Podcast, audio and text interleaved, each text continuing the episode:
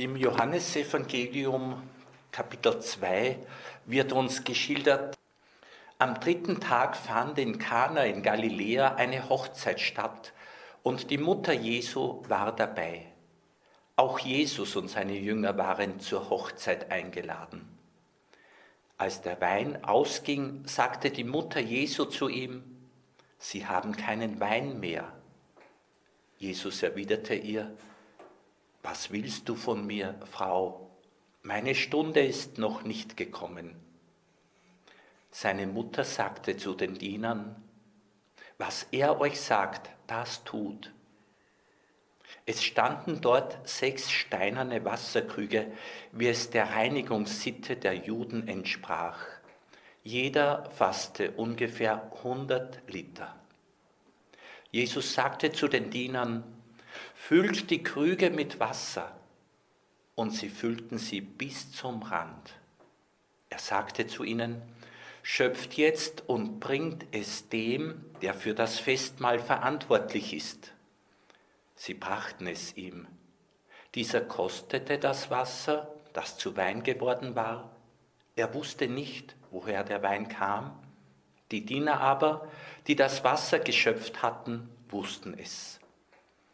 Da ließ er den Bräutigam rufen und sagte zu ihm, jeder setzt zuerst den guten Wein vor und erst, wenn die Gäste zu viel getrunken haben, den weniger guten. Du jedoch hast den guten Wein bis jetzt aufbewahrt. So tat Jesus sein erstes Zeichen in Kana in Galiläa und offenbarte seine Herrlichkeit und seine Jünger glaubten an ihn. Mir ist dieses Ereignis sehr wichtig geworden. Erstens schreibt Johannes das schon ganz am Anfang seines Evangeliums. Und er will uns damit auch sagen, dass durch das Kommen Jesu das Fest für die Menschheit weitergeht. Ja, wir könnten sagen, mit einer neuen Qualität weitergeht. Gott und Mensch haben zusammengefunden. Es ist auch von Bedeutung, dass es sich hier um das erste Zeichen handelt. Das heißt, die Jünger Jesu, sie hatten genau genommen noch keine Erfahrungswerte. Sie haben noch nicht andere Zeichen und Wunder erlebt, dass er zum Beispiel heilt, dass er Brot vermehrt, dass er über das Wasser geht. Nein, es war das erste Zeichen. Und das bedeutet, dass die Diener dem Herrn Jesus einen besonderen Vertrauensvorschuss gegeben haben. Wein wird gebraucht und Wasser wird gebracht. Die haben noch nicht gewusst, was Jesus zur Problembewältigung tun wird. Das ist auch ein Hinweis, wie es in unserem Leben ist, nämlich wir investieren etwas, wir tun etwas, weil wir glauben, es soll sein.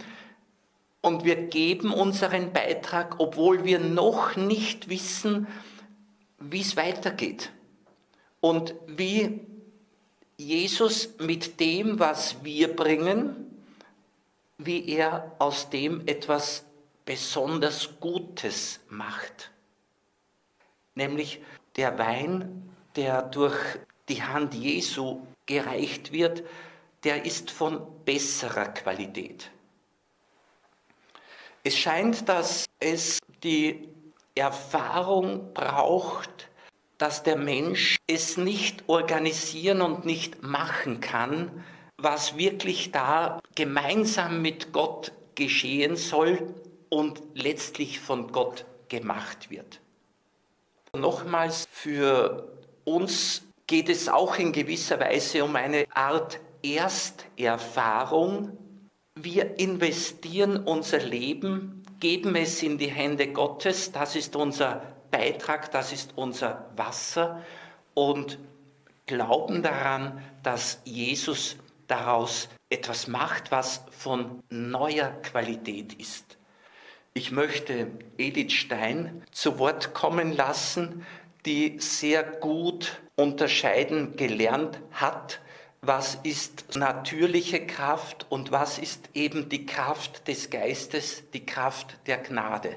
Ich möchte Einblick geben in ihr natürliches Streben, in ihr natürliches Engagement und wir werden dann auch den Unterschied sehen, was ist eben Werk der Natur und was ist dann Werk des Geistes, Werk der Gnade.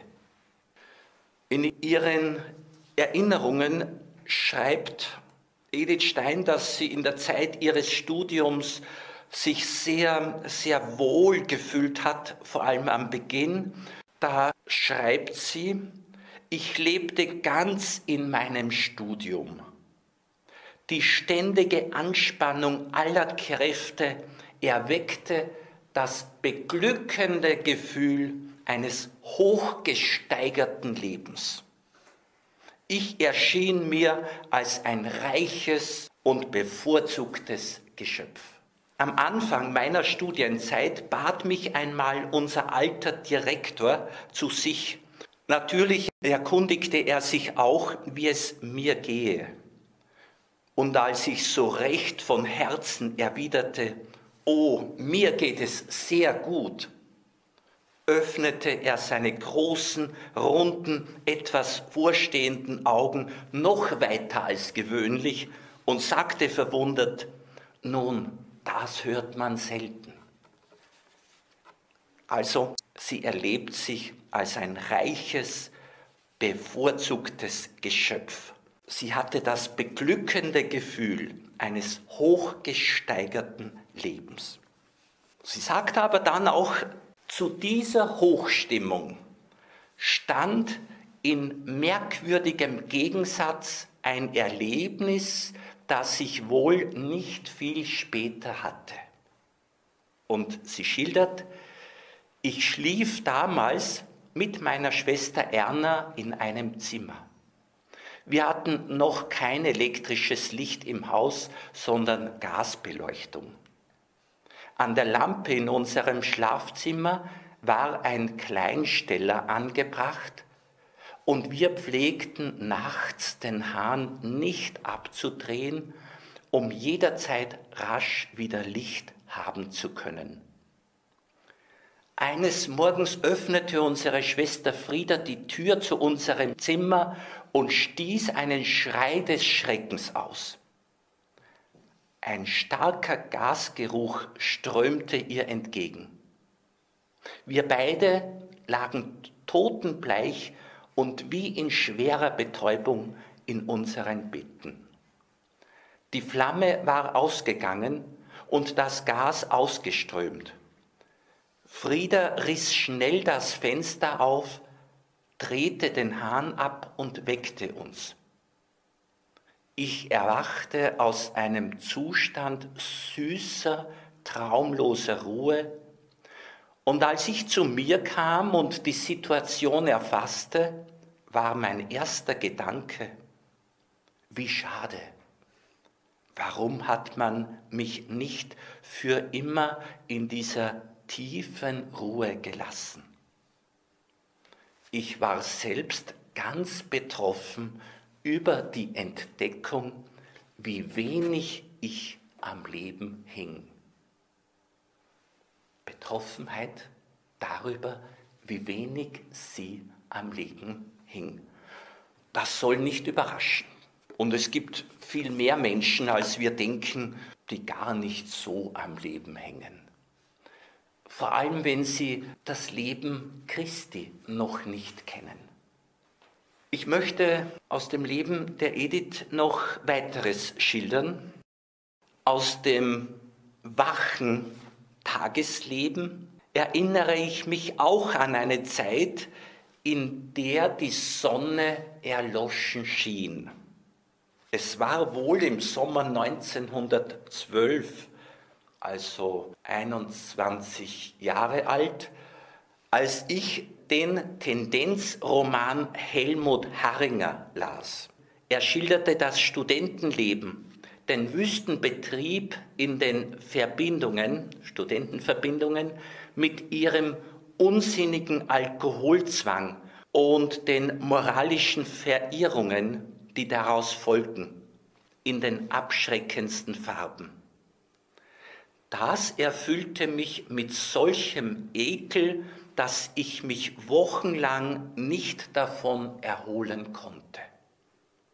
Ich hatte alles Vertrauen zu den Menschen verloren, unter denen ich mich täglich bewegte, ging herum wie unter dem Druck einer schweren Last und konnte nicht wieder froh werden.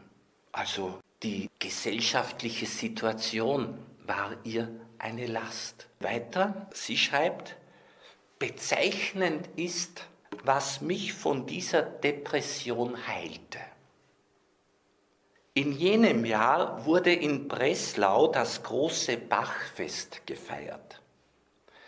Bach war ja mein besonderer Liebling und ich hatte eine Karte für alle Veranstaltungen.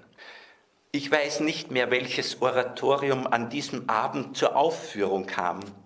Ich weiß nur, dass Luthers Trutzlied eine feste Burg darin vorkam. Ich hatte es in unseren Schulandachten immer gern mitgesungen. Als nun so recht kampfesfroh die Strophe erklang, und wenn die Welt voll Teufel wär und wollt uns gar verschlingen, so fürchten wir uns nimmermehr, es muss uns doch gelingen da war mit einem Mal mein ganzer Weltschmerz verschwunden.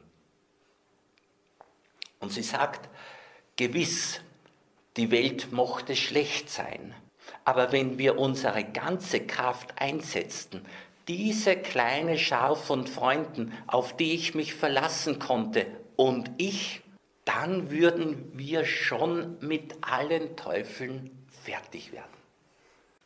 Also es sind praktisch immer wenige, die mit den höchsten Idealen sozusagen mitziehen, die da sich vereinen. Aber es genügt, wenn es wenige sind und die ganz beim Wesentlichen sind. Ich möchte zu dem, was ich geschildert habe, hinzufügen, was sie später erlebt hat. Sie kann sehr gut beschreiben, wie ein Mensch, der sich Gott anvertraut, der bei Gott zur Ruhe kommt, von Gottes Kraft beschenkt wird. Wir werden eine Brücke in die Vergangenheit schlagen.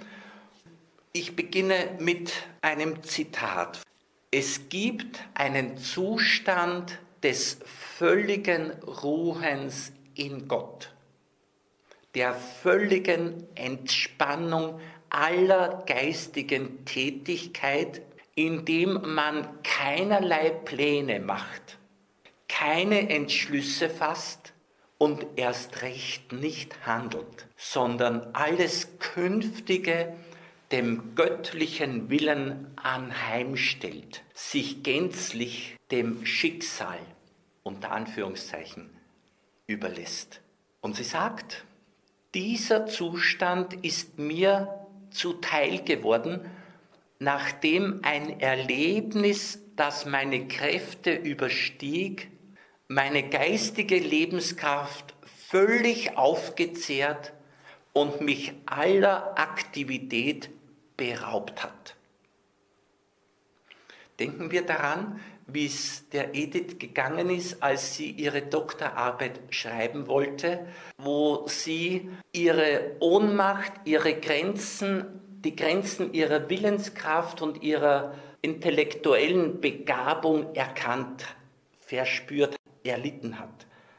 Da war sie so am Ende, dass es ihr eben auch recht gewesen wäre, sagte sie, wenn das Leben zu Ende gebracht wird.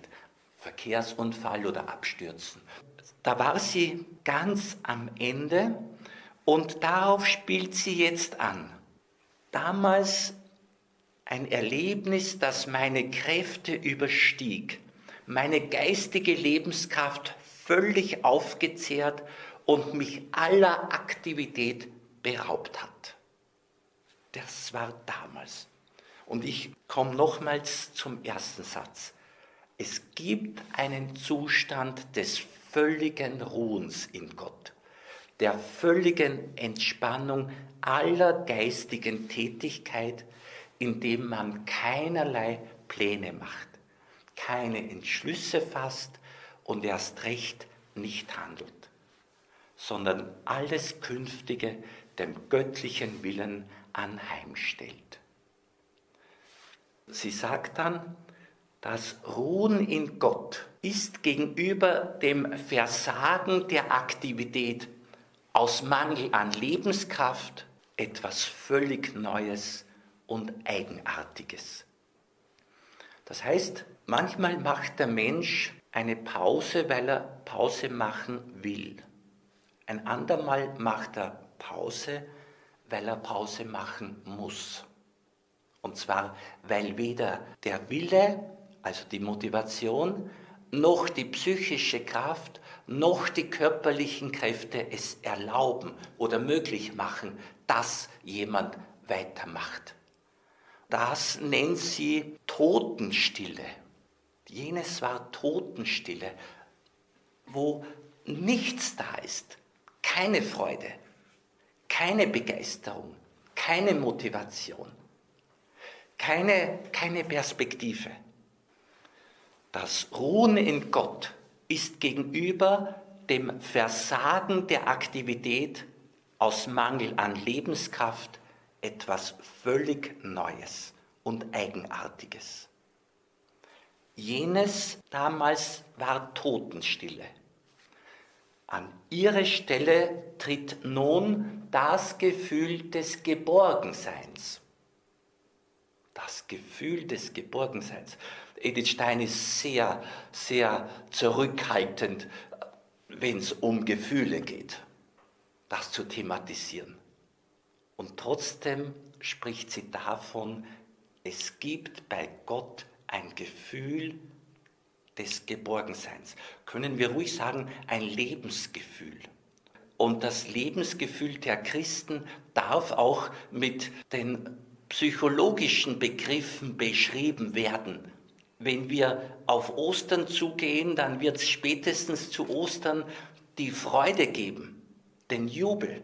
Und das ist ein Lebensgefühl, den Frieden. Das sind letztlich seelische Befindlichkeiten. Jemand nannte Gefühle seelische Naturereignisse, die genau genommen nicht dem Willen unterliegen, sondern die Seele gibt Kunde von ihrer Befindlichkeit. Und oft versteht der Kopf nicht, warum das gerade so ist. Das Gehirn erfährt es als letztes, sagen manche.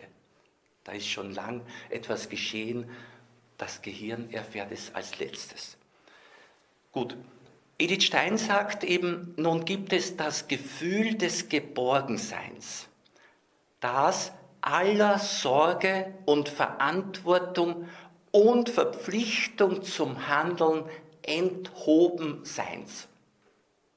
Jetzt gibt es keinen Auftrag zum Handeln, keine Verpflichtung, keine Verantwortung, keine Sorge. Es passt. Und dann sagt Edith Stein weiter, und indem ich mich diesem Gefühl hingebe, beginnt nach und nach neues Leben mich zu erfüllen und mich ohne willentliche Anstrengung zu neuer Betätigung zu treiben. Das ist eine, eine, eine wunderbare Analyse, eine wunderbare Beobachtungsgabe, eine wunderbare Beschreibung. Nämlich, dass der Mensch, der, der aus solcher innerer Begeisterung, aus solch innerer Erfahrung oder innerem Erleben heraus kommt, der muss handeln. Der will Leben, geistiges Leben in Fleisch und Blut übergehen lassen. Der spürt eine Kraft, wo er sagt, ich muss jetzt was tun. Das ist sozusagen dieser Enthusiasmus, der vom Geist kommt. Das Entheos aus dem Griechischen heißt ja in Gott sein oder Gott in uns. Also die Christen verfallen nicht der Routine, sondern sie haben eine dauernde innere Begeisterung, werden ständig neu begeistert.